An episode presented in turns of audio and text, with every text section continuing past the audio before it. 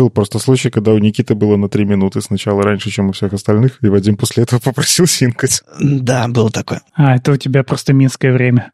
Ай, сейчас блуперов запишем. Ладно, Андрей, мы все замолкаем и готовы тебя слушать. Привет, с вами 281 выпуск подкаста «Веб-стандарты» и его постоянные ведущие. Мифический фуллстек Андрей Мельхов. Сам по себе Вадим Макеев. И доброжелюбный бородач Никита Дубко. В этом подкасте мы обсуждаем главные новости фронтенда за прошедшую неделю. Читайте новости в Твиттере, во Вконтакте, в Фейсбуке или Телеграме, где есть уютный чайчик сообщества. Веб-стандарты выходят при поддержке HTML Академии, и вы также можете нас поддержать на Патреоне. Все ссылки в описании. В гостях у нас Владимир Гриненко. И не первый раз, кстати, в гостях, потому что уже мы говорили с тобой, точнее, я-то, меня не было в том выпуске, но мы с тобой как подкаст общались про Яндекс UI. Что же, может быть, сегодня мы эту тему тоже немножко затронем и вспомним, а в целом, ну, в общем-то, привет. Сначала поздоровайся, а потом двинемся дальше. Всем привет. На самом деле, наверное, стоит сказать, что я примерно полжизни работаю в Яндексе, там успел позаниматься чем только не, начиная с морды, потом поисковыми интерфейсами, внутренними сервисами, но по большей части занимаюсь всяким общефронтендовым бэмом, общей библиотекой компонентов внутрииндексовой под названием Lego, немножко обучением, немножко наймом, всяким буткемпом и прочими вещами, ну и так далее. Классический индексоид у нас. А, и снова поговорим сегодня про всякие штучки, которые у вас там варятся, потому что интересно. Ладно, давайте я расскажу немножко про события, а там дальше новости и всякое такое. Буквально за час до записи подкаста Глафира Жур ворвалась, говорит, я успела, я успела. Я говорю, да, Глафира, ты успела. Короче, Accessibility Club Минск Meetup номер три пройдет 14 мая. Ребята продолжают. У них уже было как вы догадались, уже парочка метапов прошла. И, собственно, а, этот онлайн, там будут э, хорошие доклады про доступность, в общем, про разные его аспекты, про дизайн системы, про то, как э, сделать безбарьерную, удобную, классную среду, а как для отдела продаж э, доступности можно донести, и вообще как э, не наделать ошибок, пока ты делаешь интерфейс. Там Валерия Курмак в конце расскажет про работу студентов на курсе, который она, собственно, проводит. В общем, классный онлайн-метап по доступности 14 мая. Подключайтесь. Глафир молодец, что успел. Также 14 мая пройдет дамп в Екатеринбурге. У них там есть секция по фронтенду, и там с десяток докладов, по-моему, может быть, чуть меньше. И, в общем, все как обычно, только дамп, в отличие от нашего обычного и привычного, проходит еще и в офлайне.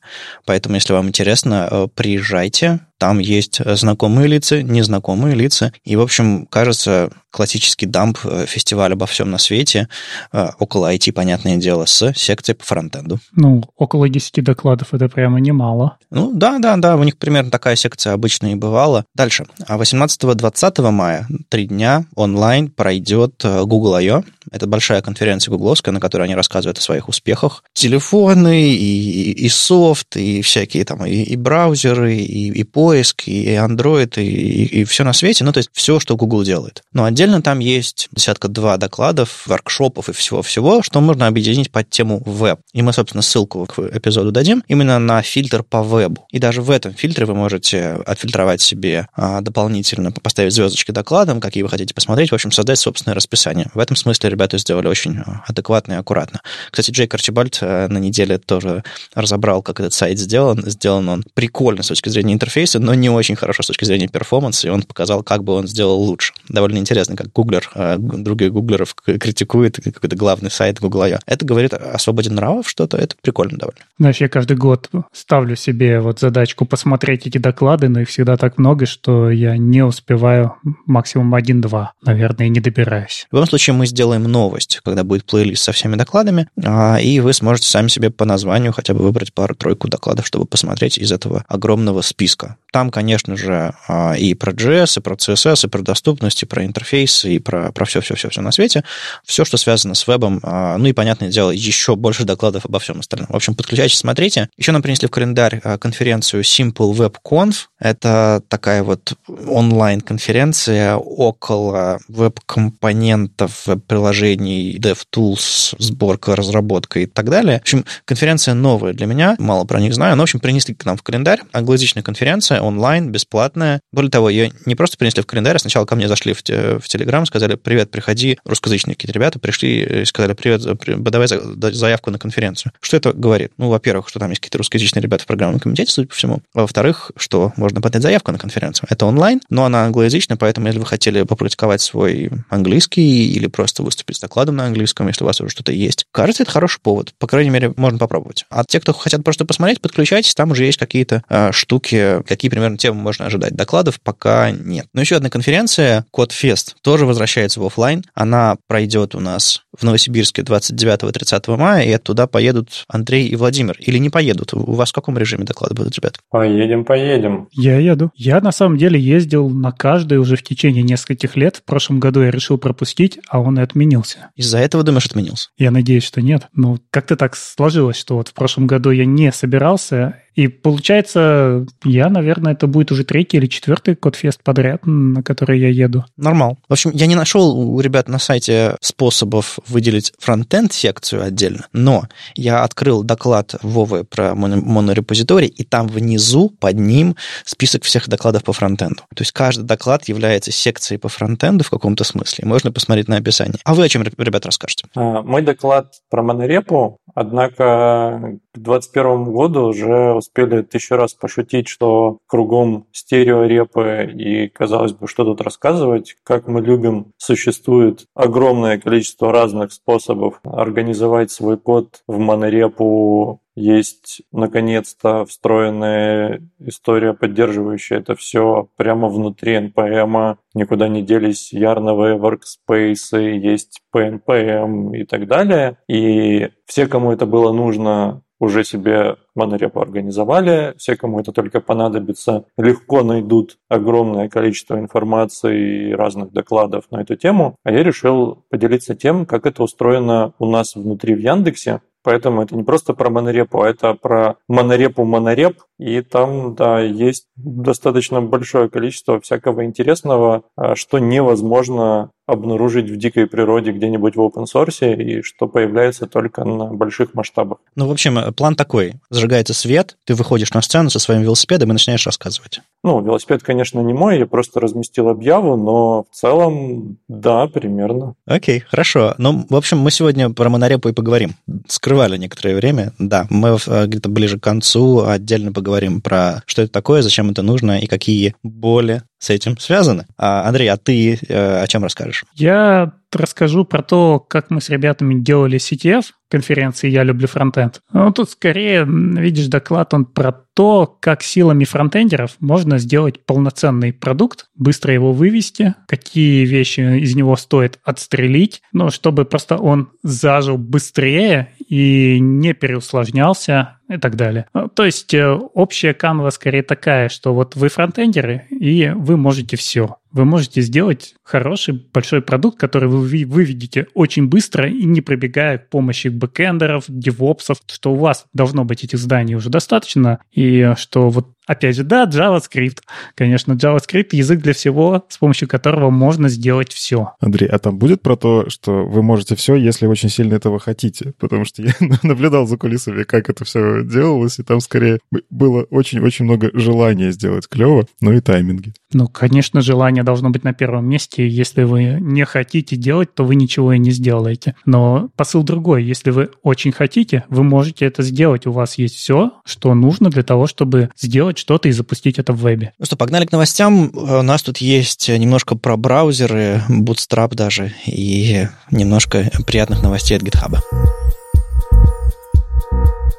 И первая новость 25 лет самому, наверное, важному движку среди JavaScript движков. Это движок SpiderMonkey. Это первый движок для JavaScript, который сделал еще Брэндон Айк, когда он пришел в Mozilla, чтобы делать, если я правильно помню, он делал, по-моему, изначально завозил в браузер Scheme, потом от этой идеи отказались, потому что решили, чтобы оно выглядело лучше, чем... Ну, то, точнее, решили, что язык для браузера должен быть похож на Java, иначе мы его никому не продадим. И очень быстро написал Айк тот самый JavaScript. Вот оттуда появилась та самая легенда про две недели. Ну, не совсем так, конечно, потому что у человека был огромный опыт по работе с языками, и он его вложил и создал как раз движок SpiderMonkey, который брал JavaScript и исполнял его. И вот этот движок уже 25 лет живет с нами, он используется в Firefox, и это один из трех основных движков на рынке. То есть у нас есть V8 в Chrome, JavaScript Core в Safari и SpiderMonkey. У меня еще особенный опыт работы со SpiderMonkey. Он мне особенно дорог, потому что в Яндексе когда-то вот был тот самый Xscript, в котором движок SpiderMonkey использовался для исполнения JavaScript на сервере, еще до того, как появилась Node.js. И мы успешно использовали его в течение, я не знаю, лет 10, наверное, исполняли JavaScript. Причем исполняли ES4 частичный, потому что там был E4X в этом движке. Больше ни в одном движке не было поддержки E4X. Так что очень радует, что движок продолжает жить и развиваться. Они себе сделали а, под это дело отдельный сайт Spider-Monkey Dev, логотип наконец-то придумали спустя столько лет. И там даже какие-то новости. В общем, кажется, появилось место, как и у V8, например, а у JS Core, по-моему, вот такого нет, посвященного JS-движку. Но вот у SpiderMonkey теперь точно есть spidermonkey.dev. А заходите читать новости. Новости Safari.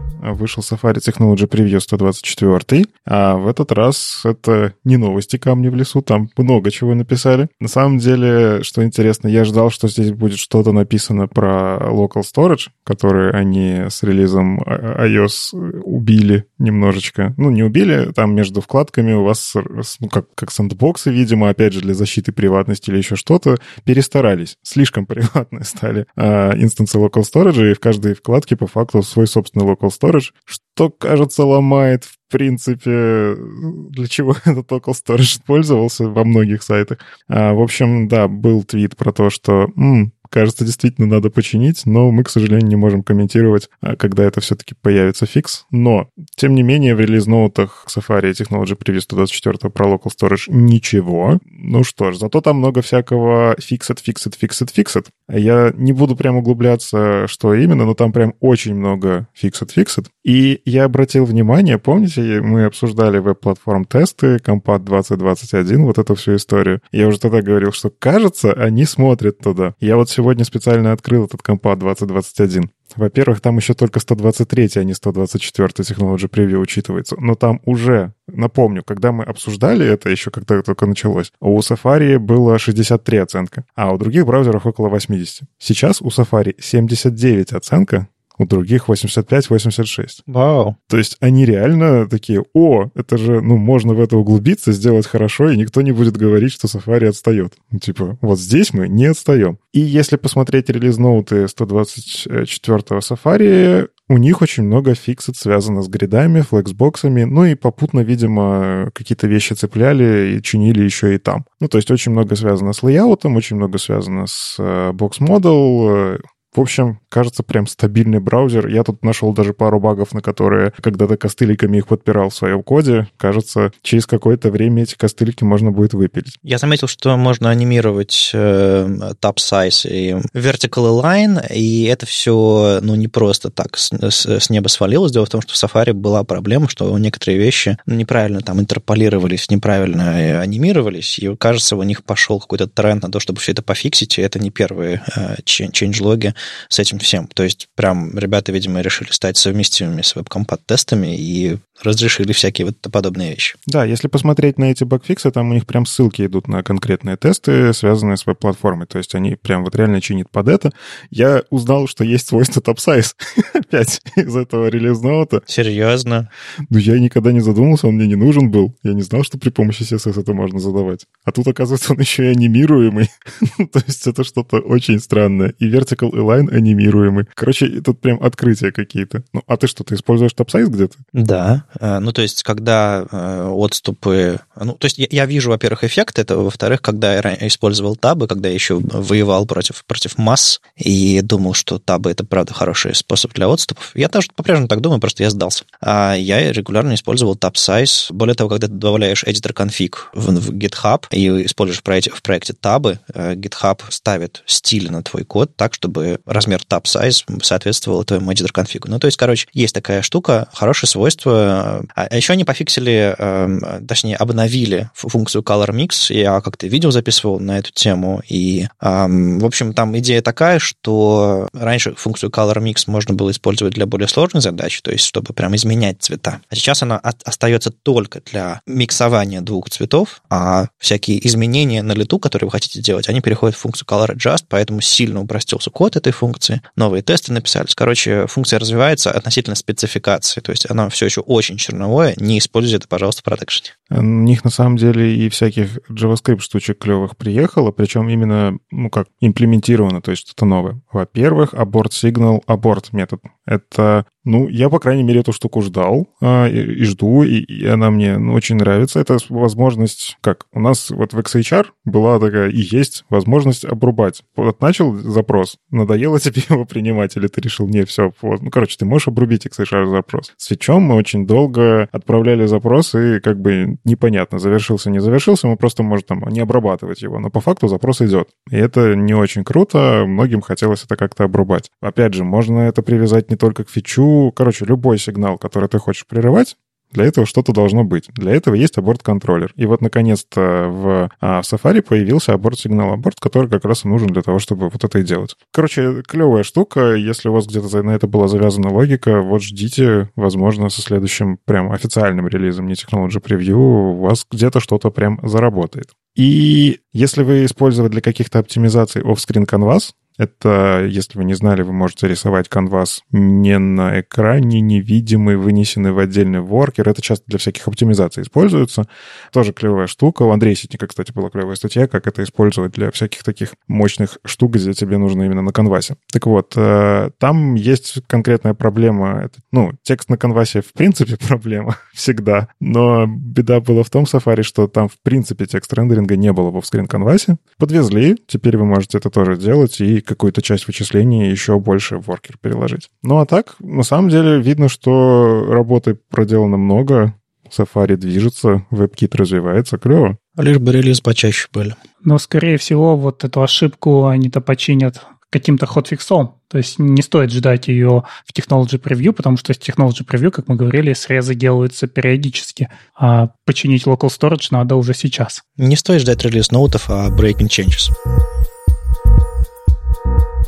А для всех любителей подключить один CSS и получить компоненты, вышел релиз Bootstrap 5.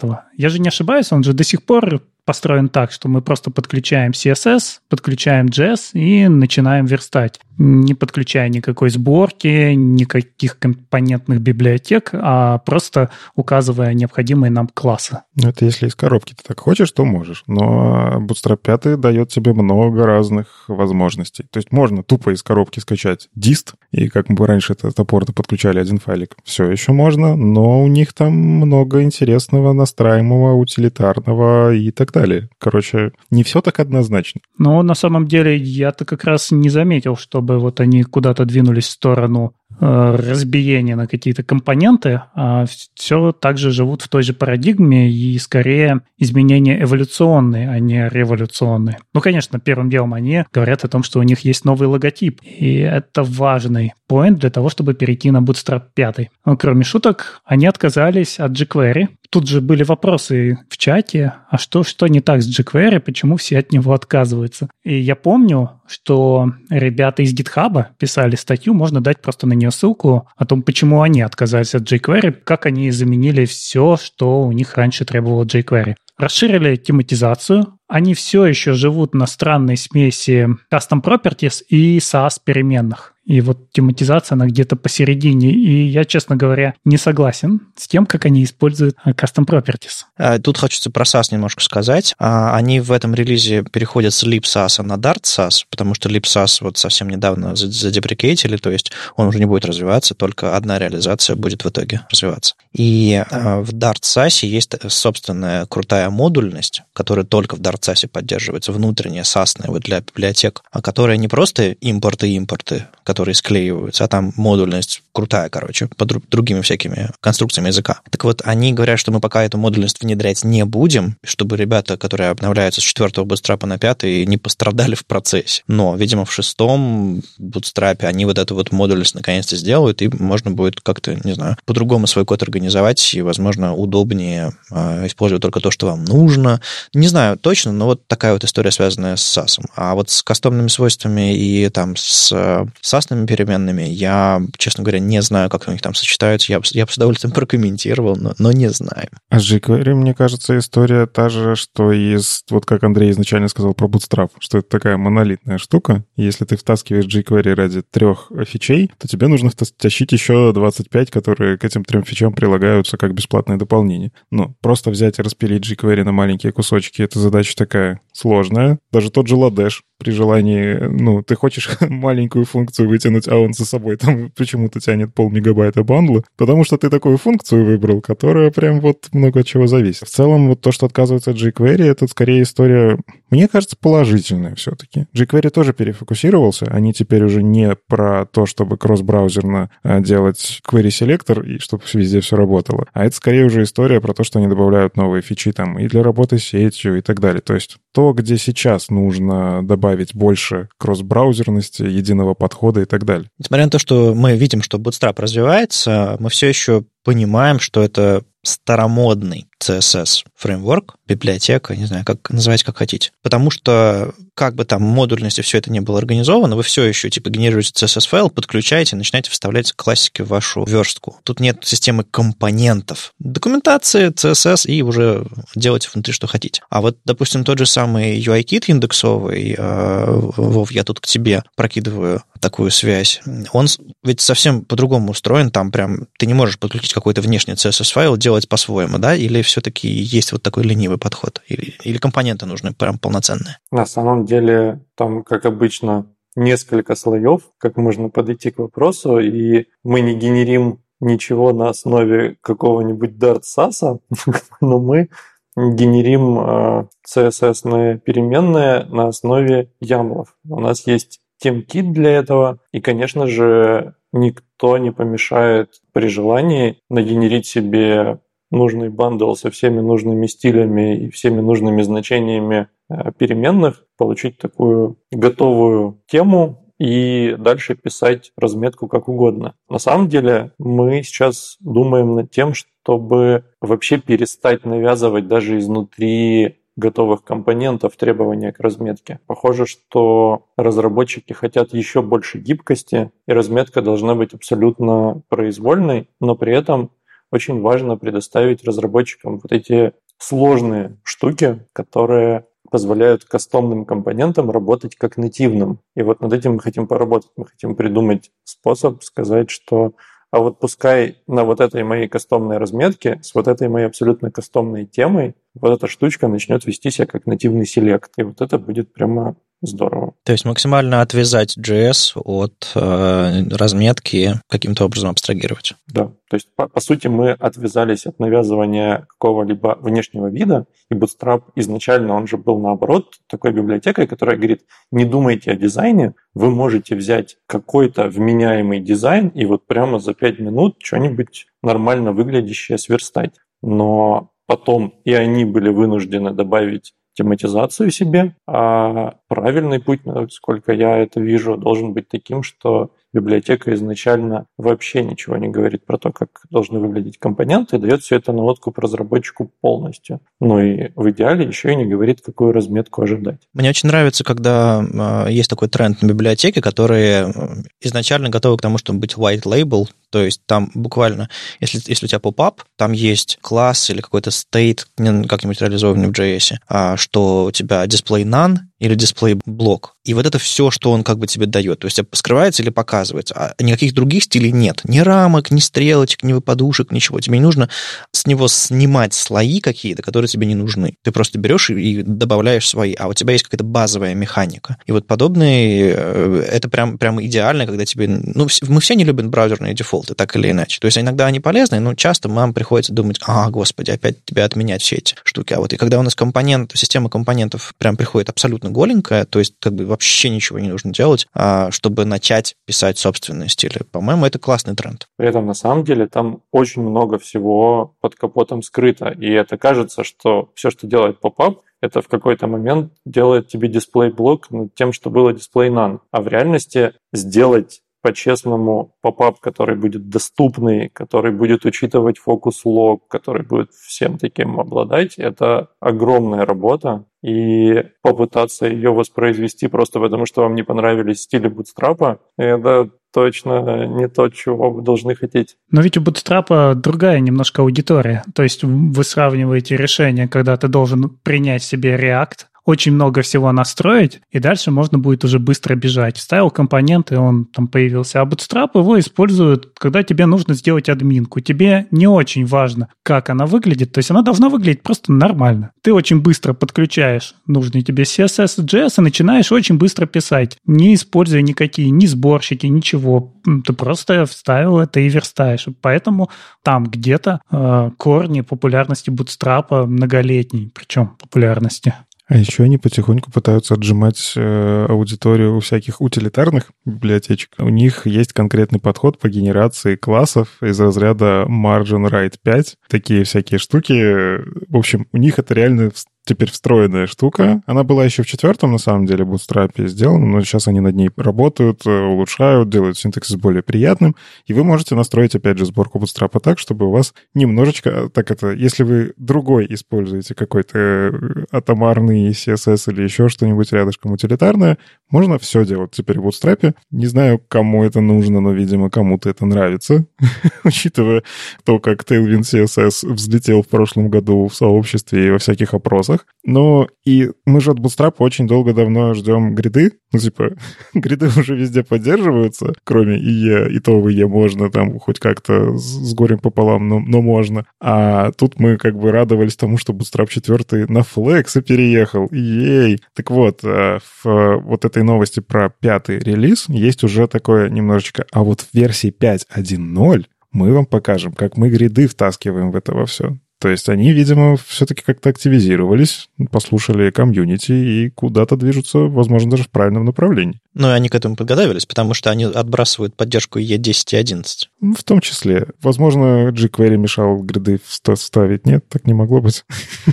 И, скорее всего, вот то, что делает его пятой версии, это именно то, что браузерная поддержка очень сильно изменилась. Они дропнули поддержку очень многих старых браузеров. И поэтому им пришлось повысить на мажор. Теперь у них уже развязаны руки для того, чтобы переходить на современные технологии. Но на самом деле, если посмотреть на список breaking changes, я очень сомневаюсь, что сколько-нибудь большой проект вообще осилит обновиться. Мне кажется, что основная проблема Bootstrap именно в том, что они не дают возможности переходить между мажорами. И это всегда э, история про написал проект, и все, и живешь с этим. Ну, у тебя, скорее всего, все равно в проекте есть импортанты, которые перезаписывают импортанты Bootstrap, э, поэтому тебе в любом случае даже между минорами больно мигрировать иногда. Ну, э, твои импортанты сломаются мажором в любом случае, помимо тех самых breaking changes. Ну, потому что я не помню, чтобы я хоть раз использовал Bootstrap и при этом не подкостыливал это еще какими-то импортантами, чтобы они были более специфичные, чем те, которые есть в современном бутстрапе. Надеюсь, когда-нибудь они от этого уйдут. Я вот, вот здесь я конкретно очень сильно люблю БМ, который говорит а-та-та, вот, вот не делай так. Но надо им в плюс записать, что они все-таки составили этот документ, очень важный по переходу предыдущей версии на текущую, потому что зачастую не утруждают себя популярные библиотеки описыванием того, что же у них переименовалось и куда нам, как нам двигаться дальше, чтобы обновиться на мажор. Я когда читал лайвы в HTML Академии, я на втором уровне верстки рассказывал студентам про то, как э, им с гитом работать. И это было на полчаса, на десяток слайдов, схемка, как им, типа, так, форкаетесь, потом клонируете к себе, потом заводите ветку, потом пушите ветку так обратно, потом еще что-то такое, потом создаете pull request, пушите, потом pull request принимается, потом вы себе локально апаете из апстрима, потом пушите. Короче, студенты умирали на глазах. То есть я прям видел, как люди в чате говорят «прощайте». Это было слишком сложно, «прощай, жестокий мир» и все такое. Прям, прям реально было куча боли, криков. А я говорил, ну, ребят, ребят подожди, куда вы уходите? Именно так работает современный фронтенд, именно так работает GitHub. Привыкайте к боли. И тут GitHub говорит, ребят, короче, мы тут фичу выкатили, а вы все ее ждали 15 лет, и она наконец-то с нами. И типа нужно прям выбрасывать все эти слайды и по-другому рассказывать. И слава богу, с удовольствием выброшу. Точнее, ой, нет, не я, уже не я. Я уже не читаю лайвы в HTML Академии. Короче, самый простой случай. Вообще самый простой случай. Вы что-то форкнули, отправили какую-то одну правку, все отлично, ее смержили, например. Ну и вы ушли от этого проекта, и, не знаю, через два месяца хотите снова предложить какую-то правку в этот проект. Вы приходите, нажимаете одну кнопку «апнуть» ваш форк из апстрима, прямо в интерфейсе GitHub, и она апается сама. Вам не нужно в локальном клоне пушить, пулить, вот это вот все странное делать. Это фантастически круто. Но если вы, допустим, делаете что-то более сложное, более регулярное, это тоже, в общем, должно помогать. Меня единственное смущает, что там ребейза нет никакого, оно просто там forward какой-то там этот мерж делает с мерж комитом, судя по всему. И, ну, Самый надежный, короче, вариант. Ну и ладно, и, и то хорошо. Мне кажется, для большинства случаев сработает. Так что одна очень простая кнопка, мне кажется, спасет очень много светлых голов новичков. А я один в этом чатике, когда долго проектом не занимался, я удалял репозиторий и делал новый форк, чтобы было быстрее. Я думаю, ты не один, но все остальные не хотят в этом признаваться. А я, я всегда так делаю.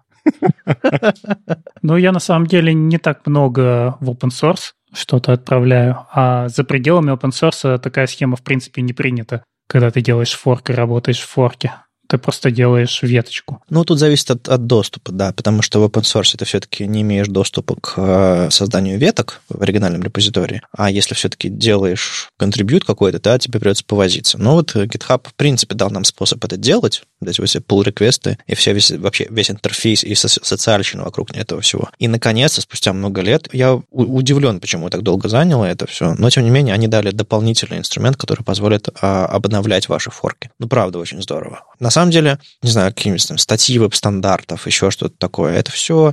Частенько приходят люди с устаревшими форками, pull реквестят и у них там куча конфликтов, еще чего-то такого. Ты им говоришь, а, типа, обнови свой форк. Они такие, чего? Когда ты показываешь им схему, как это сделать, они говорят, я лучше удалю и заново сделаю. Спасибо, GitHub.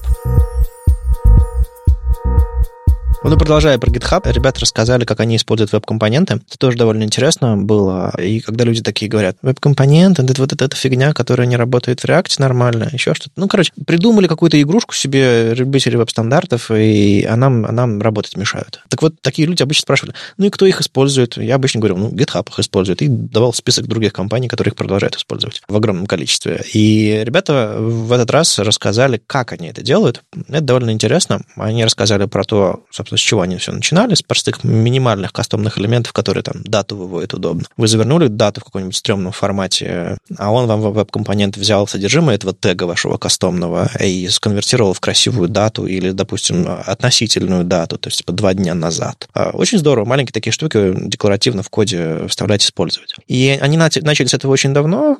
Как Никита сегодня говорил, от jQuery когда-то отказались, и тоже об этом подробно рассказывали. В этот раз рассказали подробно, как они это делают. А, у них есть куча своих компонентов, от маленьких, простеньких, которые выводят время, до более сложных, которые, там, не знаю, тулбар для маркдауна. Когда вы редактируете код, вы можете использовать тулбарчик, это тоже веб-компонент, и вы тоже можете его использовать. А, они рассказали, как они используют каталист, библиотеку open тоже, которая позволяет им а, более удобно синтаксически, собственно говоря, писать. У них там TypeScript, декораторы и прочие, прочие чудеса, которые позволяют, ну, как-то более понятно, что ли, записывать, инициализировать веб-компоненты. Мне очень понравилось, что, во-первых, они говорят, что вот мы э, вдохновение брали от, отсюда, отсюда, отсюда, и библиотека клевая, мы ее используем для того, чтобы улучшить наши процессы, но когда мы публикуем наши компоненты в open source, мы удаляем из кода все упоминания каталиста, и у нас наши веб-компоненты без зависимостей просто публикуются в NPM. То есть, грубо говоря, если вы хотите воспользоваться веб-компонентом э, от GitHub, который лежат у них в open source, вам не нужно ставить каталист как зависимость. Вы можете его использовать и что-то там поменять, но он не добавляет тяжести зависимости на слоях абстракции в ваш код. Вы просто получаете работающий, чистенький, простенький веб-компонент, который за собой ничего не тянет. Мне этот подход понравился, они про него подробно рассказали, плюс у них там всякие линтеры, э, собственный там подход к лайфсайклу и разные всякие практики, советы и так далее. То есть ребята просто много лет используют веб-компоненты, они объединили свой опыт э, по их использованию, свои инструменты все показали, и говорят, смотрите, вот как это делаем мы. И, по-моему, ну, идеальный случай, когда компания берет и приносит что-то полезное в сообщество. Это прям вот такой вот сборник всего, что мы клевого делаем. Вот все наши инструменты, они абсолютно не opinionated, э, наши вот эти компоненты. А, пожалуйста, используйте. Ну и какие-то наши дальнейшие планы, прям очень здорово. А они что-то там собираются open source в отдельные GitHub элементы. По-моему, они только начали, э, но это еще работа в процессе, так что это все будет гораздо проще использовать. Слушай, а почему они не используют никакой namespace? То есть вот они своими именами компонент сейчас забьют все, и как же людям придумывать новые имена для компонентов? Ну, мы возвращаемся к, это, к твоей любимой теме с компонентами и namespace. Мне кажется, что решать это на уровне префикса для имени ну, это один из способов, но мне кажется, что ты просто на уровне подключения зависимости должен это решать сам, как пользователь э, компонентов. Разве нет? А если они пересекутся по имени? Нет, я имею в виду, что добавляя компоненты, ты должен понимать, что они не пересекаются. Я не должен об этом думать, я должен просто подключать компоненты независимые. Слушай, ну ты же думаешь о том, чтобы имена переменных у тебя не, не пересекались? А это разная вещь. Вот все переменные, они живут в одном приложении, а идея компонента о том, что они каждый изолирован, и мне, в общем-то, не важно. Я, может, хочу два таймера поставить, а они оба называются таймер. Ну, там должен быть где-то дефис, тай, дефис, мер хотя бы.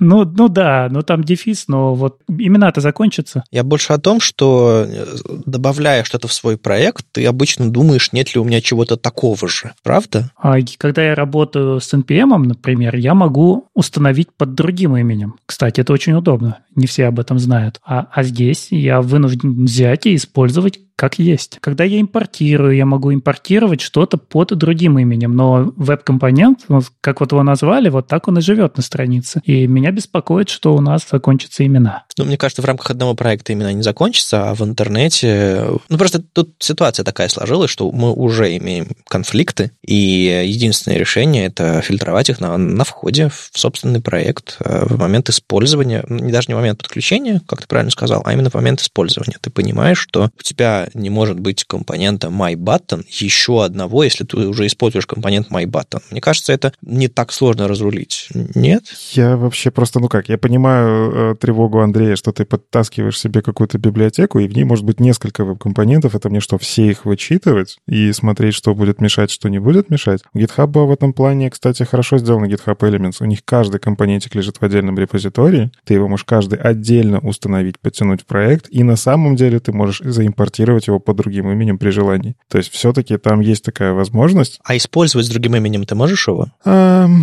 Потому что импорт это одно, это инициализация JS, а вот использование кастомного элемента это другое. Ты задаешь неудобные вопросы. Я понимаю, но давайте просто договоримся, что мы не знаем. По моим ощущениям, вряд ли, потому что, скорее всего, на это завязан код. Но э, возможность пересобрать компонент со своим именем, то есть, допустим, ты его форкаешь э, и в консоли пишешь там, типа, пересобери его под таким именем, и весь код меняется, чтобы использовать имя с твоим префиксом. Это был бы вариант. Но мы же фронтендеры, мы любим все упрощать, поэтому достаточно просто поднять свой DNS, который будет мапить IP-шники компонентов в человекочитаемые имена, и все это будет сервисом, будет корневой доменный какой-то сервер, потом будут локальные доменные сервера каждой библиотеки компонентов, и мы сможем благополучно со всем этим жить. Ну да, я даже имя придумал, VCNS называется, не DNS, веб-компонент, names, names сервер. Отлично, все. Осталось всего лишь запрограммировать. Короче, до понедельника еще два дня. Э, я предлагаю релиз в понедельник этой новой системы. Я не хочу. Короче, если вам нравятся веб-компоненты, э, заходите посмотреть, э, как это делает GitHub, потому что, да, это низкоуровневая штука. Да, вы, вам неудобно его будет использовать веб-компоненты, наверное, если вы привыкли к DX современных фреймворков, библиотек. А, да, есть всякие лид-элементы, каталисты, а есть просто более такие глобальные подходы компаний, как они это используют. Посмотрите на этот опыт, и если вы затащите себе что-то типа простенького компонента для времени или там для тулбарчик какой-нибудь, это тоже будет хорошо, это, это все работает совместимо с современным JS, современными фреймворками. Попробуйте, если вам, по крайней мере, было интересно.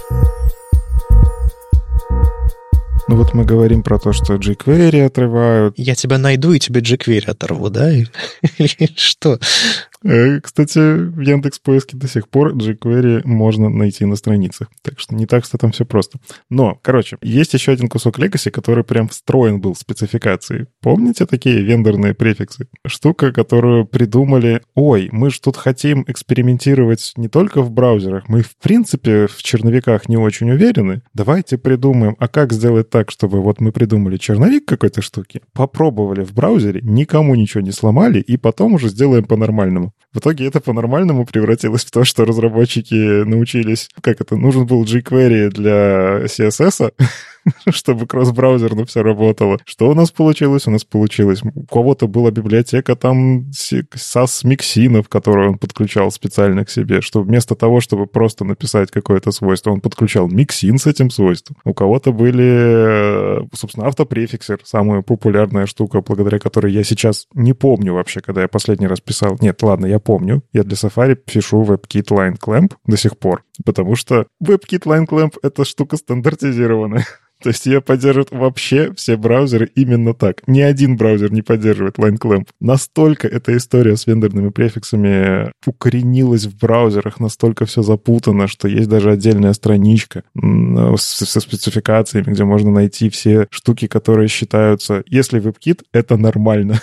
То есть WebKit стал частью спеки, вот этот префикс. Тут такая история. Браузеры не до конца продумали и поэкспериментировали, разработчики неправильно это поняли, взяли и начали использовать в продакшн-коде, и потом автопрефиксер нас всех спас, и браузер в какой-то момент решили, окей, мы новые свойства не выпускаем с префиксами. И на самом деле очень давно не появлялось новых свойств с префиксами, по-прежнему еще балуется Safari, а так во всех браузерах обычно за флагами, и в Safari тоже, слава богу, за флагами. Новые фичи выпускаются, пока они не готовы к продакшну. И слава богу, спасибо за это. То есть есть э, те самые флаги, которые включаются в каждом браузере. Есть э, Origin Trial, но они обычно не CSS-свойства. В принципе, префиксы умерли умерли, и все, они как будто бы нам не нужны, или все же таки нужны? Вот, собственно, вот это главный вопрос. А вот не умерли. Роб О'Лири тоже задался таким вопросом, что, кажется, мы уже, ну, ну, я, по крайней мере, по себе сужу, я очень редко пишу префиксы осознанно. Я, скорее всего, это отдаю на откуп браузер-листу вместе с автопрефиксером, они мне как-то там разрулят, спасибо, обалденный инструмент, все, думать мне не надо. Роб такой, а дайте-ка я все-таки подумаю, как вообще там дела-то обстоят. И он сравнил, э, ну, в принципе, рассказывает историю, как эти э, префиксы появились, как они сейчас в браузерах живут. И он решил сравнить два года, 2013 и 2021. А почему он решил так сделать? Потому что, на самом деле, префиксы были придуманы в 2012 это был бум, то есть тогда V3C предложила, окей, мы это прям стандартизируем использование вот этих префиксов и давайте втаскивать везде. И в 13 2013 как будто был бум того, как браузеры в себя втащили много-много-много всего. Тогда и CSS3 реализовывался тоже, ну, он уже был где-то реализован, а, а где-то новые фишки доезжали, и вот это все новое развитие спецификаций. Короче, тогда в принципе в веб-стандартах творилось такое что-то новое, можно экспериментировать, давайте придумывать разные модули под разные фичи и так далее. И это привело к тому, что в 2013 году было очень много префиксов, но Роб решил сравнить, а действительно ли такая сильная разница? А в 2013 году сколько нужно было свойств, которые работали только за префиксами, и сколько есть таких свойств в 2021 году, которые до сих пор работают только за префиксами. И интересные цифры. 53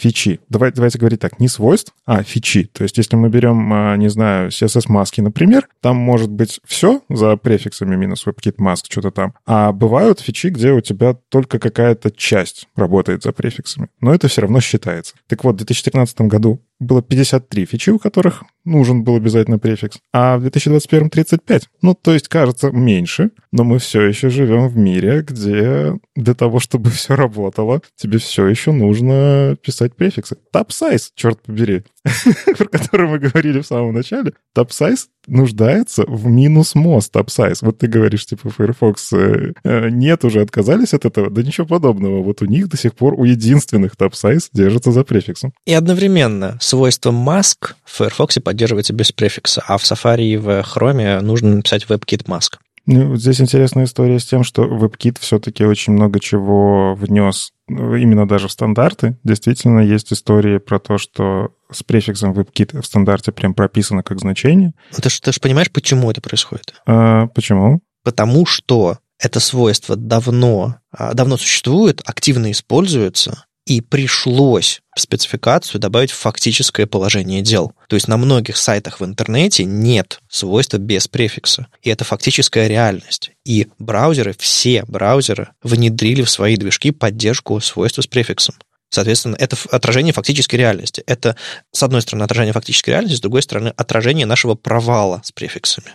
Так ведь а как кто должен тогда начать это отрывать этот пластырь? Ну, типа, кто-то же должен, либо разработчики должны перестать использовать WebKit у себя, чтобы он нигде не использовался, и тогда браузер, а, ну ладно, выпиливаем. Или браузер начинает это отрывать, и разработчики, ну, раз уже не нужно, то отрываем. Нет, все, мы, мы, мы облажались, а это уже в спеке, это уже останется с нами навсегда. На самом деле, не знаю, я как будто бы не разделяю вот этой вашей нелюбви к префиксом и того, что ура, теперь все за флагами и никаких новых префиксов не выходит. А мне кажется, что с появлением автопрефиксера про это можно перестать думать, но зато в плане Progressive Enhancement очень удобно. Появляется фича, она еще нестабильная, но в конкретном браузере для конкретного моего кейса она работает хорошо. Я уже сегодня ее заиспользую. В остальных браузерах я буду жить без нее, но мне это ок. Потом ее стандартизируют, и она выйдет без префикса. Автопрефиксер мне все это нормально поправит. Потом браузеры уйдут вперед, это все окончательно устареет, автопрефиксер автоматически это оторвет. Мне ни о чем не нужно думать. Все начинает моментально работать, как только появляется, я доволен. Ну, тебе нужно как минимум дождаться, когда к этому свойству в автопрефиксере появится поддержка. А, и тут, опять же, нам в какой-то мере повезло, что за автопрефиксером стоят люди, которые очень не любят лишние зависимости и стараются, чтобы это было что-то такое маленькое, не тянущее ничего. Но ведь могло быть и по-другому. Это могло быть что-то страшное, монструозное. Ну, то есть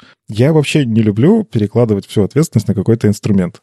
Да, я их использую, я их использую много где. Это потому что, ну, мы живем в эпоху, когда ты уже с нуля сайт не разработаешь без инструмента. Ну, то есть, нет, можно, конечно, технически, но даже те же веб-стандарты, это не, не написанные руками индекс HTML и так далее. Это Eleventy, который там сборщик внутри есть и так далее и тому подобное. Ну, потому что так живем. Но все-таки я предпочитаю, чтобы не все было автоматически и как-то автомагически и не всегда понятно. Потому что Вадим действительно подметил, некоторые вещи работают с багами за префиксами, но ты не можешь так хитро разрулить. Вот раньше были хаки, как сделать так, чтобы в E7 CSS сработал, а в E8 он не сработал, да? А сейчас такие хаки автопрефиксер, например, не всегда может расставить, потому что очень четко выцепить, в каком браузере сломано, ты не можешь. Да, Progressive Enhancement, но ты не уверен, что оно сработает. Тот же, к сожалению, Safari, Technology Preview ты увидишь, что оно починилось, а у пользователей твоих починится только со следующим релизом iOS. Ну, такое. Так ты же все это тоже можешь настроить и сказать, для этой версии не добавляй, для этой оставь. И в том-то и дело, что у меня есть выбор, в отличие от варианта с флагом, про который я уже не влияю, будет ли этот флаг у пользователя включен или нет. Здесь я знаю, что вот для такой аудитории, и это мой осознанный шаг, я эту фичу хочу оставить. А я еще напомню, что есть большой пласт CSS NGS, где в принципе не работает никакой пост CSS и автопрефиксер туда встраивают иногда, но встраивают прямо внутрь движков, прибивают его гвоздями какой-то версии, и вы его замените и что-то сделать с этим не можете, ну потому что у вас отсутствует CSS в принципе, вы написали какой-то JavaScript код, который уже на страницу будет вставлен в момент исполнения. С этим ведь тоже нет проблемы. Ты, ты про это знаешь, и ты можешь осознанно не использовать что-то опасное. Весь вопрос в том, что Здесь у тебя этот выбор появляется в принципе, в отличие от ситуации, когда выбора нету. Просто вот сейчас вот про color, color mode или color contrast и подобные все эти функции мы говорим. И э, если бы сейчас в браузерах появилась э, WebKit Color Mode или Moz Color Mode и там еще что-то такое, что бы это означало? Это означало, что в браузерах появилась экспериментальная поддержка и того, и другого. Но прикол в том, что синтаксис в момент внедрения этих всех вещей отличался даже. То есть прямо сейчас синтаксис в Firefox и в Safari отличается. И ты одну и ту же самую функцию используешь, а форм, формат записи разный. И, и на что ты можешь рассчитывать? Да ни на что. Ты не можешь нормально экспериментировать и итерировать с префиксами, только спрятав эту фичу, пока она не, не до конца не готова. Подожди, ведь э, бэкграунд-градиенты, которые уже 300 лет как стандартные, начинались тоже с разным синтаксисом. И нам ничто не мешало автоматически приводить и расставлять все нужно. Лишь бы осталась возможность написать такой CSS, который будет удовлетворять все браузеры. Как раз префиксы нам позволяли нагенерить любое количество нужных синтаксисов автоматом из любого исходного, который, как мы считаем, на сегодняшний день похож на спеку. Нет, я имею в виду, что э, в одной сборке браузера один синтаксис за префиксом, а в другой сборке браузера другой синтаксис за префиксом. Тот же самый Moz имеет разную сигнатуру метода какого-то а, или функции CSS. И твой код в одном браузере сломается, а в другом будет работать. Так вот, не нужно подобный код, который в прогрессе, в принципе, показывать э, наружу. Вот в чем, вот в чем вопрос. Мы же для IE, по крайней мере, тоже с таким постоянно жили. Когда ты пишешь для свеженького IE в новом синтаксисе, а оставляешь при этом fallback для старенького IE. Ну да, пишешь подчеркивание или слэшик какой-нибудь. Да-да-да. На самом деле, если считать, что всем этим занимается автоматика, то мне кажется, это хороший способ получать фичи сильно раньше. А мне кажется, я рад, я рад, что мы больше фокусируемся на скорости релиза в браузер, то есть там типа раз в 4 недели, раз в 6 недель, и вот это важнее, чем появление префиксов, которые длятся там год, два, сильно меняют свой синтаксис и все остальное. Короче, я, я рад, что префиксы облили керосином и сожгли, и они потихонечку уменьшаются в своем количестве. Кучка догорает, скажем так. И, надеюсь, Safari не будет новые добавлять. А знаете, что смешно? Вот через несколько лет люди будут спрашивать, а почему почему перед custom property пишут два тире, а не одно. А ты будешь такой, внучок, ой, тут такая история, собирайтесь вокруг э, костра, расскажу. Не, ну подождите, это же все-таки, как раз-таки, мне кажется, тут вот такая хитрость от разработчиков спецификации, как сделать фичу, имея набор тех палок и того, той глины, которая у нас уже была в браузерах. То есть, в принципе, можно было реализовать custom properties нормально с каким-то другим синтаксисом, но был у нас там костылечек, мы его, конечно, керосином обожгли, но давайте используем его хоть раз полезно. ну ладно, не хоть раз, это я уже, конечно, сильно утрирую, но в общем, история про то, что если вы не знали, у вас, скорее всего, в проекте вендорные префиксы есть, даже если вы про них не думали. И я буквально вот э, тоже, почитав эту статью, полазил потому, что там в веб-стандартах у нас очень много префиксов генерируется, хотя мы при этом ориентируемся на современные браузеры достаточно. Там, по-моему, мы e выпилили, да, из браузер-листа, у нас там его нету. Ну, там last, last two versions, not e. Да-да-да. Ну, и тем не менее, у нас очень много префиксов. Я был удивлен. Я так давно не залазил просто в то, что генерируется, потому что, опять же, вот этот флоу разработки, когда все импортится на лету, я работаю в современном там хроме, в современном Firefox, проверяю. В общем, забавно. Считается, что каждая цивилизация должна в итоге построить сферу Дайсона, чтобы утилизировать всю энергию от Солнца. И каждая большая компания должна построить свою монорепу. Яндекс строит свою монорепу уже годами. И, как мы уже обсудили, будет вот у Владимира доклад про монорепу. Что же, ты попытаешься снова убедить всех, что монорепа — это не костыль, придуманный внутри большой компании для решения задач большой компании, а что-то хорошее, что люди должны вынести, услышав слово монорепа, которое сейчас очень, ну, на самом деле, очень многие боятся, мне кажется. Смотри, с одной стороны, все-таки я, наверное, не готов утверждать, что это исключительно добро и полезно всегда. Конечно же, как всегда, есть свои плюсы и свои минусы, но при этом э, нельзя согласиться так уж прямо сходу с тем, что это нужно только в больших компаниях. Потому что если походить по GitHub и посмотреть на разные относительно небольшие open-source проекты, то можно обнаружить, что зачастую подход монорепозитория используется и дает профит. И, в принципе, любой репозиторий, в котором больше одного пакета JSON,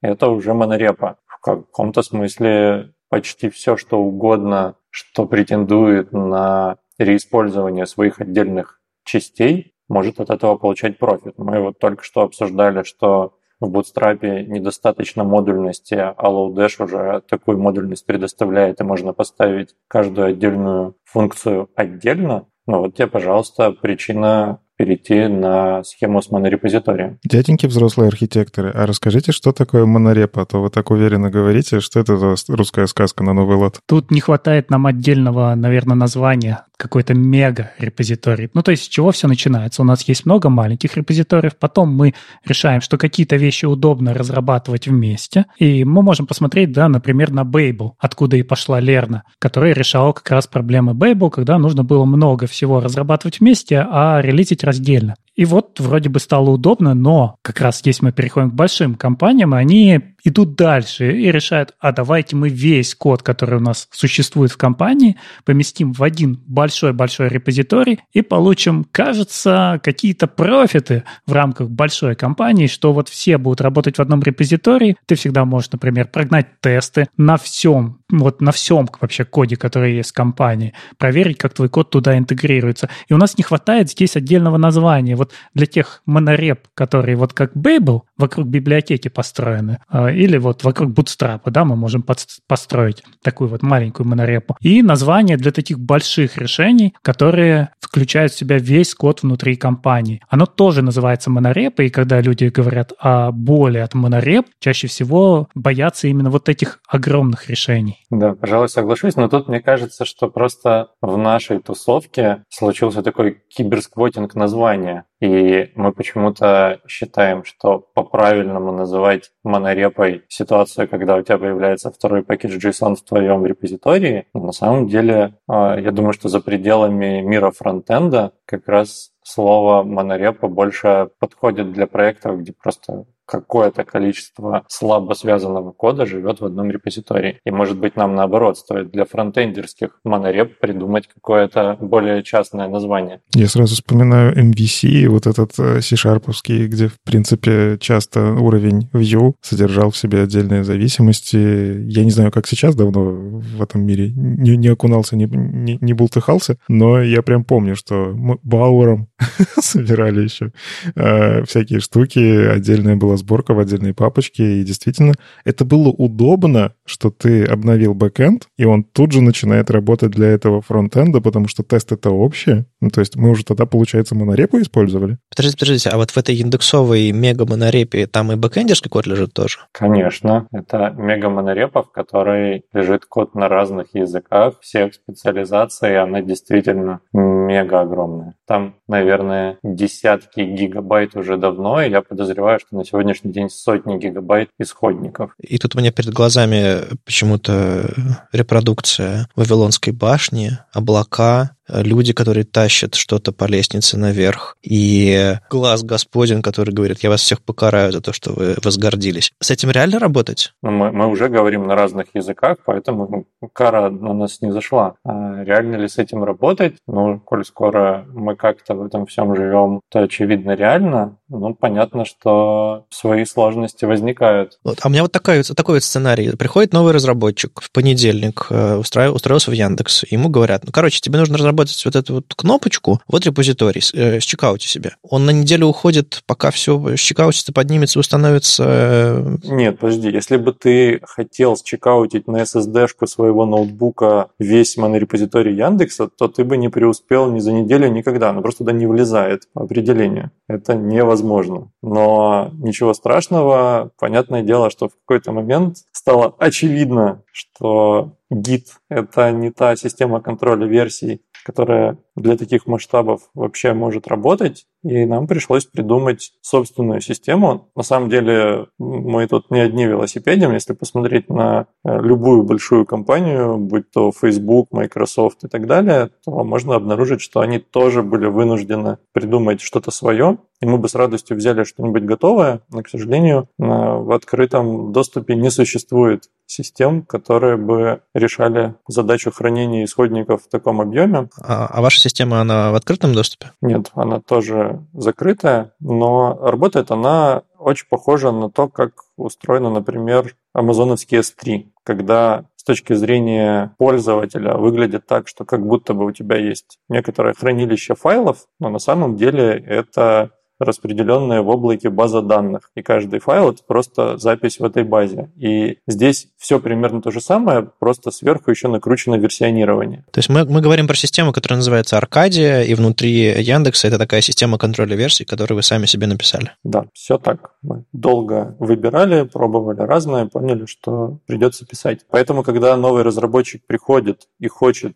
э, написать новую кнопочку, то когда он будет чекаутить себе монорепозиторий, он на самом деле чекаутит некоторый список файлов. А дальше только в момент обращения к конкретному файлу этот файл будет выкачан ему на диск, дальше он с ним что-то поделает и закоммитит. И на диске будет храниться ровно те файлы, с которыми человек взаимодействует сейчас, и ничего больше. То есть вы написали свой Dropbox? Ну, в каком-то смысле можно и так сказать, да. А давайте вернемся к целям, наверное. Все-таки для чего это делается? То есть, когда мы говорим о маленькой библиотеке, понятно, да? Когда мы завозим весь фронтенд в одну. Это тоже, ну, более-менее понятно. То есть можно предположить, например, у нас есть Яндекс UI, и мы хотим, чтобы Яндекс UI везде был последней версии. Так как они находятся в одной монорепе, мы можем легко проверить, на каких версиях сейчас живут другие проекты, и даже заставить их обновиться, pull реквесты им туда послать. А тут всегда возникает вопрос, кто будет чинить, да, что тесты попадали. Но вы вроде еще дальше пошли, туда еще и бэкэнд заехал. Вот можешь объяснить вот эти два уровня? То есть для чего сначала собрали весь фронтенд в одну монорепу, а потом положили еще и вместе с бэкэндом? На, на самом деле исторически э, оно было чуть иначе, и бэкэндеры начали первые собираться, Мам, он первый начал. Да, да, да. А у, у них вот эта история и культура переиспользования кода, несмотря на то, что там фронтендеры, казалось бы, open source, NPM, мы не велосипедим мы все такое, но в реальности у бэкэндеров с этим, мне кажется, гораздо лучше.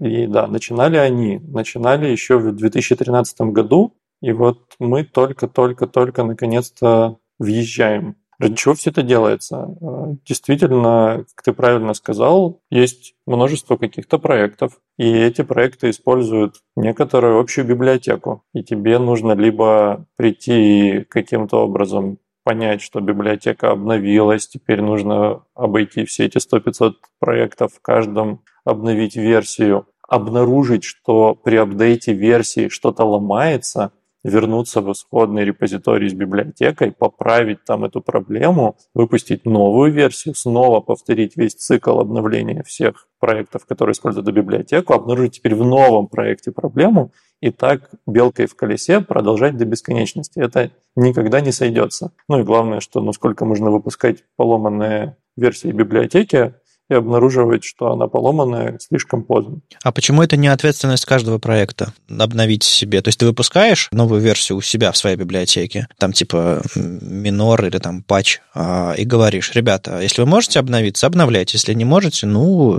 подождите, пока баг не пофиксится или... Не, безусловно, так, так можно жить, и мы, понятное дело, в таком режиме достаточно долго жили, а, но это просто банально неэффективно. То есть ты в какой-то момент обнаруживаешь себя в мире, где у тебя вот этот спред версий, казалось бы, общей библиотеке настолько огромный, что не такая уж она оказывается и общая. То есть у кого-то Bootstrap 1, да, условно? Ну, Типа того, да. И да, ты же стремишься, чтобы усилия, вложенные в эту общую библиотеку, они приносили профит как можно быстрее.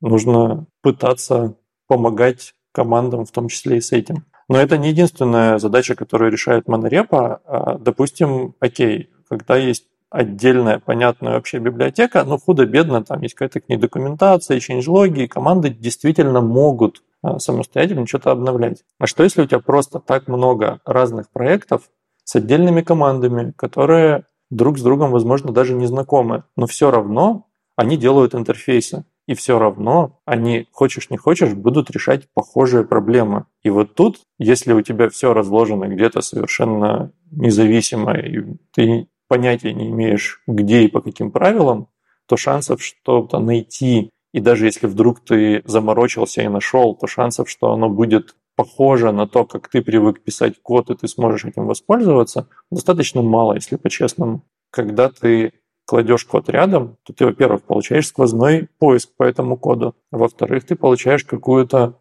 общую инфраструктуру над этим кодом, а значит, скорее всего, собрать чужой код в своем проекте тебе будет все же попроще. Не гарантированно, но попроще. Возможно, ты переиспользуешь какие-то общие конфиги. Возможно, даже так окажется, что когда тебе нужно будет перефокусировать команды и перевести разработчиков с проекта на проект, они перейдут и вместо того, чтобы тратить месяц на погружение, окажутся в знакомом привычном мире, вот все вот эти профиты, они на больших масштабах на самом деле становятся очень важными. Ради этого можно немножечко поднапрячься и даже какое-то время страдать, чтобы потом получить что-то работающее.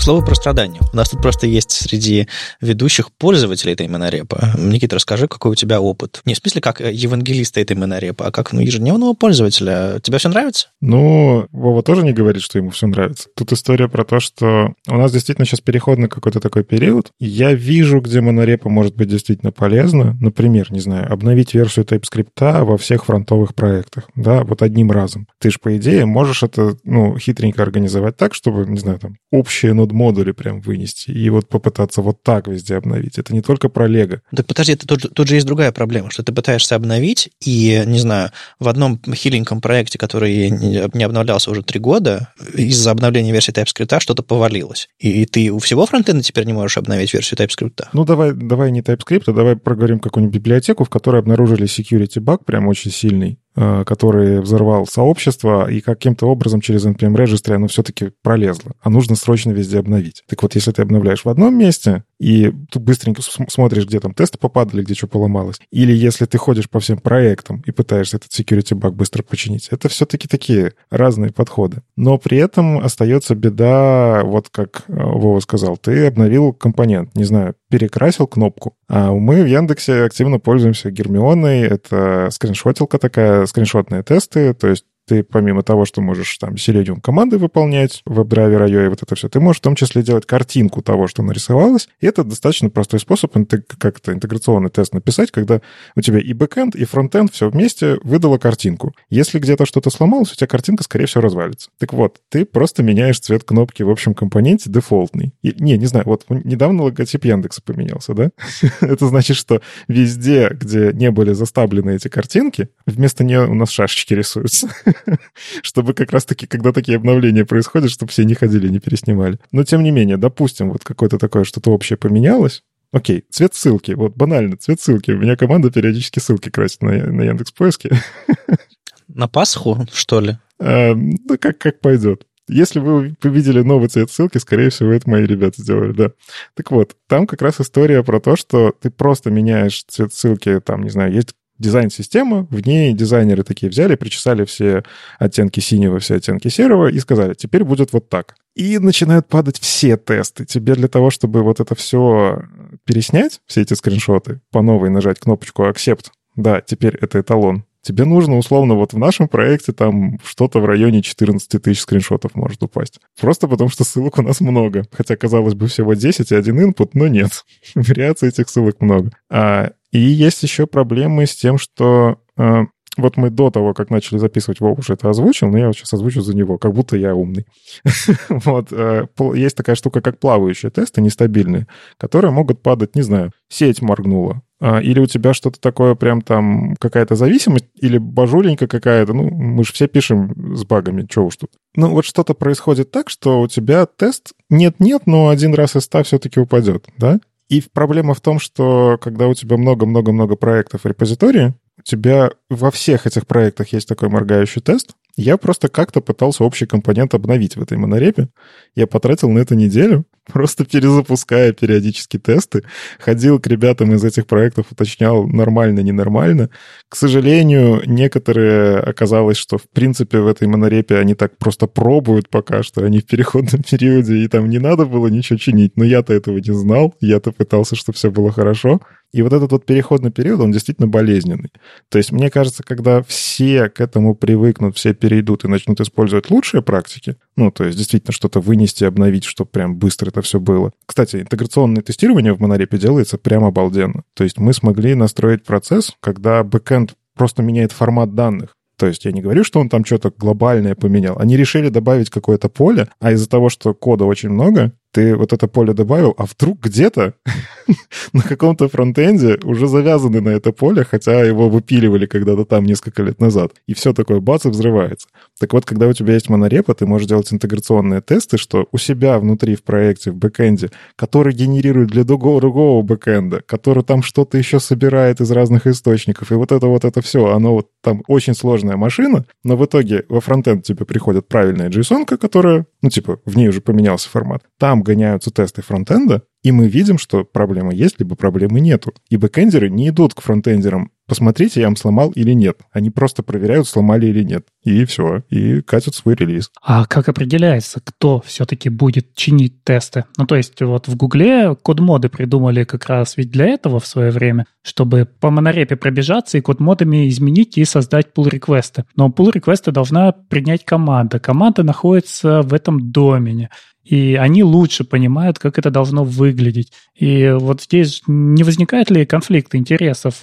Как, как это вообще происходит? Ну, вот ты изменил кнопочку, она попадала в 50 проектах, и ты сам идешь и в 50 проектах смотришь, вот какие из этих тестов упали именно из-за цвета твоей кнопки, и просишь их принять твой pull request. Почему нельзя команде сказать, вот у вас здесь все попадало, вы срочно должны все бросить и починить? Бывает на самом деле по-разному. И тут зависит от того, кому нужнее, срочнее та фича, которую ты пытаешься влить. Если, например, команда Никиты отвечает за то, чтобы кругом перекрасились кнопочки, и им эти перекрашенные кнопочки нужны завтра в продакшене, то, понятное дело, они будут пытаться уговорить все команды э, им посодействовать быстрее это все влить. Если это какая-то общая либо, которая приносит много счастья разработчикам, ну, не знаю, там, новый мажор э, версии React. И каждая команда хочет наконец-то быстрее воспользоваться новыми клевыми фичами.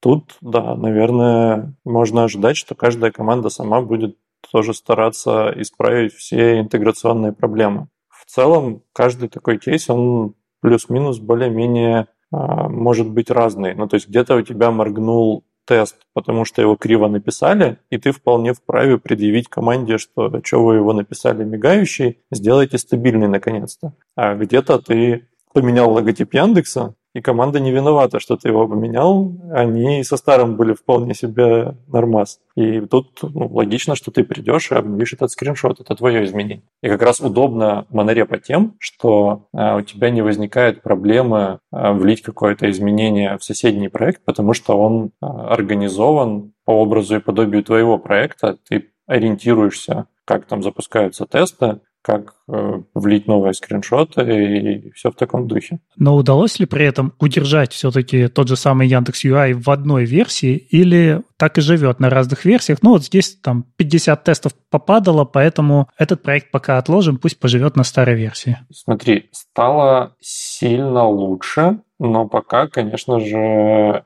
к одной версии мы не пришли. Я надеюсь, что рано или поздно мы научимся жить прям совсем на одной, Пока есть два сценария того, как э, сервисы живут такими общими библиотеками. Они могут перейти на апстрим, и тогда действительно ответственность разработчиков общей библиотеки сделать так, чтобы при выпуске новой версии эта новая версия кругом была интегрирована, и все это делают роботы в идеале, то есть ты отправляешь pull request в общую библиотеку, это триггерит тесты в самой библиотеке, плюс запускает проверки с этой еще не выпущенной версией во всех тех проектах, которые используют библиотеку. Результат прогона этих тестов видит команда библиотеки, понимает, что все ок, или наоборот, что где-то что-то нужно поправить. Если нужно, правит, и это все одним махом кругом обновляется. Это идеальный сценарий. Но действительно, это правда, случаются ситуации, когда изменения достаточно большие, серьезные, есть какой-то там старый сервис, который, может быть, вообще заморожен, в нем нет команды, и команда общей библиотеки не готова идти там все чинить прямо сейчас. И в этот момент ты вполне можешь снять этот сервис с апстрима библиотеки, сказать, мы его прибиваем гвоздями на такую-то версию, нам не страшно, что оно пока будет отставать, и как-то с этим поживет. Такое, да, случается, и, наверное, еще достаточно долго будет случаться, может быть, и всегда. Но главное, что суммарно мы стали гораздо ближе к этому самому апстриму. А означает ли это, что одновременно полностью гасятся какие-то свои собственные решения и выпиливаются, как тот же Reshadow, например? Ну, то есть все должны прийти к единому стеку, к единому даже, не знаю, эдитор-конфигу и ESLint, и никаких споров о табах и пробелах быть не должно, у нас все становится абсолютно единообразным во всей компании как обычно, невозможно же, это же фронтендеры, и там, как бы мне а, отвечающему за вот всякое общее не хотелось бы такого технофашизма, а, он недостижим. Наверное, это хорошо, это дает возможность двигаться вперед, изобретать что-то неожиданно клевое. А мы придумали в итоге такую схему, как с этим всем жить. Мы сказали, что прям вот в каждом отдельном маленьком проектике велосипедить запрещено, но при этом а, в более-менее больших каких-то отделах есть возможность сказать, что вот, а мы хотим жить по-своему. А, мы это назвали школами разработки. То есть каждое такое большое подразделение может сказать, а вот мы будем использовать только Reshadow, и все остальные решения нам не подходят. Окей, но будьте добры, сделайте так, чтобы хотя бы в вашей окрестности действительно не оказалось, что каждый новый сервис стартует в совершенно своем технологическом стеке. А как это на техническом уровне реализуется? Мне просто интересно, как, как действительно хранятся условные конфиги и э, правила написания кода, и можешь ли ты их менять у себя внутри проекта, даже если кодовая база хранится в одном репозитории вот буквально вместе. Ты сейчас, видимо, говоришь про линтеры и что-то такое, с этим проще. Это ты можешь, но мы тут пытаемся договориться, что ты можешь менять э, такие конфиги только в сторону ужесточения проверок, то есть на базовом уровне для всех. Мы там собрали какой-то минимальный reasonable набор ограничений, а дальше каждый конкретный сервис может сказать, а мы вот с этим всем, конечно, согласны, но хотим еще строже. Но перезаписать ты не можешь. Технически возможность есть, но джентльменское соглашение, давайте так не делать. То есть, типа, один какой-то департамент, или как это там еще раз называется, решил все-таки использовать точки с запятой в JavaScript. Он может это сделать или нет? Технически может. Как бы де-факто такое происходит. Ну и, в принципе, наверное, код стайл в рамках монорепа — это самая меньшая проблема. А вот история с выбором именно стека, буду ли я писать JavaScript или TypeScript, буду ли я на React, на Angular или на Vue, вот эти вещи, они очень важны, потому что при переходе разработчика из команды в команду это становится критично. При желании реиспользовать какие-то наработки это тоже критично. Ну, и опять же, там бас-фактор. Допустим, есть какой-то апологет конкретной технологии, и он говорит, я сейчас ее знаю как боженька, я быстро все напишу, оно завтра будет в продакшене, будет работать как часы, но если он через какое-то время уйдет с этого сервиса, то кому-то это нужно поддерживать. И вот тут важно, чтобы были еще какие-то люди, которые это подхватят, и все будет по-прежнему хорошо. Поэтому мы договорились до вот этих школ разработки. И эту историю уже автоматизировали. То есть ты у себя э, внутри проекта ты говоришь, мой проект относится к такой-то школе, и есть специальная штуковина, которая измеряет, насколько ты похож на эталонное соответствие этой школе. Выставляет тебе чиселку прямо интегрально. А, ну и с возможностью понять, в чем ты отличаешься, чтобы мочь это постепенно исправлять. А вот меня еще беспокоит такой вопрос, который я успел даже затронуть, когда вы начали съезжаться в одну монорепу, я успел увидеть огромную проблему с пул-реквестами. То есть все pull-реквесты направлены в одну большую библиотеку. Как вот вы с этим собираетесь жить, даже в рамках небольших монореп уже становится больно, да, что ты иногда можешь не, не найти. Вот тебе надо понять, как изменялся какая, какой-то маленький компонент, найти к нему все там 5 pull реквестов А в рамках огромной монорепы все pull реквесты направлены в одно огромное общее пространство. Как? Как вы решаете? Эту проблему уже действительно решили. И забавно, что когда я начинал готовить доклад про монорепы, а решения еще не было в процессе, вот там, ко второму прогону а, ответ уже был. И решается он достаточно просто. По сути, это просто фильтр тех pull реквестов которые попадают в интересующую тебя, ну, условно, папку. Ты внутри нужной папки кладешь специальный конфижик, говоришь, вот это является корнем моего проекта. В этот момент у тебя с точки зрения UI появляется прямо возможность открыть этот проект, и там будут видны все pull-реквесты, затрагивающие эту папку, они отфильтрованы от всех остальных pull-реквестов. А, ну, то есть для тебя визуально перестает быть важным, что есть какая-то над всем этим гигантская еще сущность монорепа. Ты смотришь только на те а, вещи, которые касаются твоего конкретного места разработки. Но это означает, что это уже не GitHub, это свой собственный UI над своим решением.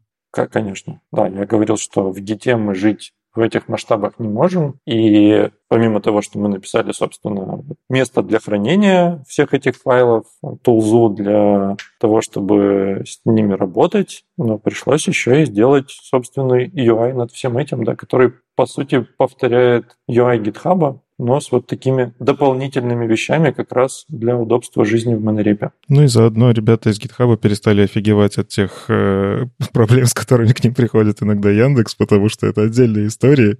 Ну, типа, есть вот этот GitHub Enterprise, и я несколько таких случаев видел, когда... Ну, короче, действительно невозможно на GitHub реализовать некоторые вещи просто потому, что они такие, в смысле такие объемы? В смысле вы вот такое делаете? Вы не должны такого хотеть делать, мы, мы, мы про такое не думали. А GitHub потерял источник дохода от Яндекса. Но является ли это причиной того, что вы заехали в одну монорепу с бэкэндом, а не выделили отдельного там, не знаю, фр- монорепа фронтенда на том же самом движке? Или это просто невозможно, и поэтому вам пришлось жить с бэкэндом? А на самом деле оно перестает быть так уж важно. Какие-то полезные вещи от такого совместного проживания, они есть. Но опять же, ты можешь что-то переиспользовать, какие-то там изменения вносить а, одним атомарным комитом и так далее. Но все устроено таким образом, чтобы тебе было неважно. Вот где-то рядом живет бэкэнд. Причем там бэкэнд на Java, бэкэнд на плюсах, бэкэнд на Go, где-то вообще живут мобильщики со своим там свифтом, чем угодно. И тебе совершенно, с одной стороны, не важно, что они где-то тут живут, потому что они тебе ничем не затрагивают никаким образом. И фронтовый репозиторий одного вот проекта поиска, ты там говоришь git статус, и это занимает там несколько секунд. А arc статус внутри монорепа, где живет прям вообще все э, индексовое, он работает гораздо быстрее, например. Ну и точно так же с чекаутом. Счекаутить один сервис но большой в гите гораздо дольше, чем счекаутить виртуально всю монорепу со всеми ее вот этими э, бэкэндовыми зависимостями. При этом ты какие-то continuous integration штуки можешь использовать и там, и там, тебе их не нужно по несколько раз настраивать. Ты говоришь, вот можно было бы поднять отдельный инстанс. Но да, конечно, можно было бы. Но пришлось бы эти два инстанса мейнтейнить, параллельно обновлять, раскатывать по ним фичи. Но зачем? Ну вот Вадим спрашивал, как со стороны потребителя этого всего. Я могу сказать так. Когда к нам пришли и сказали, ребята, теперь мы переезжаем в ARC, сопротивления было много внутреннего, но в том числе, ну в смысле, я же привык уже git status писать. Вы мне заставляете три буквы переучивать. Ну, типа, вместо git писать arc. Ну, объективно, не все сразу работало. Но справедливости ради ребята, которые пишут arc, они действительно, ну, они просто ходят, периодически устраивают встречки, на которых собирают фидбэк, у них там все, ну, они действительно двигаются прям как продукт такой прям интересный. И э, недавно поймал себя на мысли, что я так давно не страдал с GitLFS. я так давно не мучился с тем, что там бинарники ломаются периодически, и вообще не, неприятная вся история. И я, в принципе, иногда на своей домашней машинке пишу вместо git.st, я пишу arc.st, и потом понимаю, что что-то пошло не так, потому что я же не на, не на рабочей машинке, тут надо гид писать. Я думал, я один такой, и у меня коллеги точно так же. Они, ну вот недавно в гитхабе мы там что-то поразрабатывать попытались, и по привычке пишут arc. То есть по факту переход как таковой произошел, и действительно я не чувствую большой боли, разницы. Возможно, чего-то не хватает, но по скорости как будто действительно стало легче. Плюс мы теперь можем в C++ код залазить при желании. Раньше для этого нужно было какие-то там права к репозиторию получать, а сейчас я могу куда угодно ручонки свои запустить. А это означает, что ты потерял и весь UI над гитом. То есть у тебя IDE ничего не знает про ARC. А, нет, как раз-таки знает. Э, ну, то есть у нас есть плагины под это все, которые тоже... Ну, они не такие же, как Git, потому что Git э, большим сообществом написан там, ну, в смысле, вот эти все плагины, и там гораздо больше контрибьюторов этого все.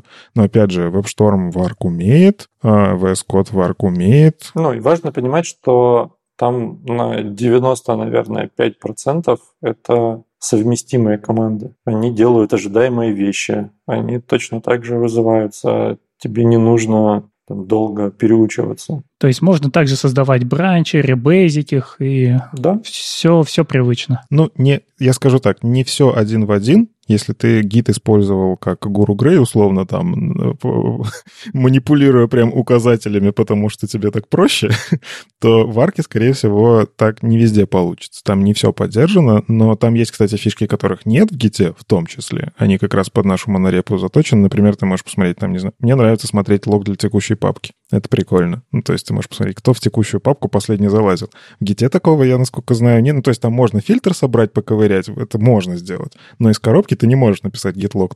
и посмотреть, кто вот этот вот человек, который вот сюда залазил, когда не надо было залазить. А в арке так можно. Ждем в это все в open source. Вот именно, что в open source, скорее всего, этого никогда не будет. И мы приходим к тому, что монорепа — это прежде всего тулинг, и редкая компания может позволить себе сделать столько тулинга, сколько сделал Яндекс для того, чтобы поддержать монорепу. И вот вы можете использовать что-то маленькое, использоваться Лерной там или Рашем для небольших проектов, но собрать все проекты в вашей компании в одну монорепу, вы тут же столкнетесь со всеми теми же проблемами. И вот та же самая проблема pull реквестов она не решится, если у вас обычный интерфейс Bitbucket или GitHub вам придется тогда делать какой-то тулинг, и здесь уже становится очень больно. Это, кажется, не решается. Я, я надеюсь, что когда-нибудь мы доживем до будущего, что либо тот же самый GitHub эту проблему осознает и предоставит что-то похожее, ну, либо какие-то еще облака будут позволять. Ну, то есть ты же вряд ли захочешь имея возможность какой-нибудь GitLab развернуть open source на своих серверах, действительно все это поддерживать своими силами. Чаще всего хочется какой-нибудь GitHub Enterprise, где за тебя уже во всем позаботились. И, скорее всего, что решение для вот такого, таких масштабных монорепозиториев, оно тоже будет каким-то таким коробочным, где ты будешь покупать подписку, там какие-то лицензии, и все будет хорошо. Ну, если это запустится как э, продукт, это было бы круто. Да, open source это непонятно зачем. И непонятно кто. Ну, сейчас же компании, которые эту проблему прямо сейчас решают, их все-таки много. Яндекс далеко не один здесь. И мне кажется, вполне могут найтись такие герои. Но, возможно, каждый решает под себя и под свои проблемы. Понимаешь, когда ты решаешь под себя, но у тебя 15 тысяч разработчиков, которые делают несколько сотен разных сервисов на разных языках программирования, то, по сути, ты решаешь универсальную задачу. Да, ты становишься все более релевантен э, всему остальному миру и просто из-за разнообразия задач. Но, ну, но все равно на входе есть комитеты, которые говорят, как правильно, как неправильно, и какое-то решение все-таки спускается вниз, так или иначе. Ну, а если вернуться к твоему докладу, ты будешь рассказывать вот про монорепу Яндекса, так что же тогда если, я не ошибся, то что делать слушателям, которые послушали и захотели? Да, мы хотим монорепу. Идти в Яндекс? Ну, я на самом деле... Э, идти в Яндекс всегда, пожалуйста. Мы, как обычно, будем рады. Но я рассказываю, во-первых, про проблемы, с которыми придется столкнуться, Это как минимум задача предупредить. Ну, то есть можно, послушав или там посмотрев на какие-то решения для монорепозиториев в open source, подумать, что ну окей, я вот сейчас возьму какой-нибудь там PNPM, возьму Лерну, и у меня все будет хорошо. Нет, не будет. Во-вторых, я в какой-то степени раскрываю решение тех проблем, которые мы уже а, у себя пофиксили. И да, это не решение в виде скачай какой-то модуль с GitHub, но все-таки это способ, как решить эту проблему, если она у тебя возникнет. Это тоже, на мой взгляд, достаточно ценно. С вами был 281 выпуск подкаста «Веб-стандарты» и его постоянные ведущие. Мифический фуллстек Андрей Мелехов. Сам по себе Вадим Икеев. И доброжелюбный бородач Никита Дубко. Сегодня у нас в гостях Владимир Криненко. Что, Владимир, давай позови людей прийти и подробно обсудить с тобой монорепы, например, после доклада. На самом деле, приходите в любое время. Мой телеграм открыт. Я думаю, что он будет где-нибудь в сносках э, подкасту. Ну и, конечно же, да, приходите на доклад на Катфесте. Думаю, что будет интересно. Слушайте нас в любом приложении для подкастов, на YouTube, во Вконтакте и не забывайте забывайте ставить оценки и писать отзывы. Это помогает нам продолжать. Приходите обсуждать этот выпуск в наш чат, а если вам нравится, что мы делаем, поддержите нас на Патреоне. Все ссылки в описании. Услышимся на следующей неделе. Пока. Пока. Пока. Пока-пока.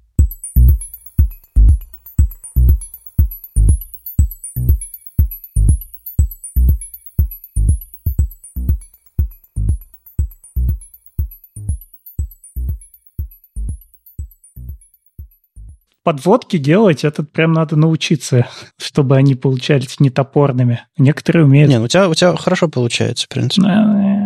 Не, у нас лучше всего Никита это делает. Да, Никита вообще шикарно. Профессиональное трепло. А Вов, возьми в доклад мою шутку про стадии принятия монорепа. Отрицание, торг, гнев, депрессия, принятие.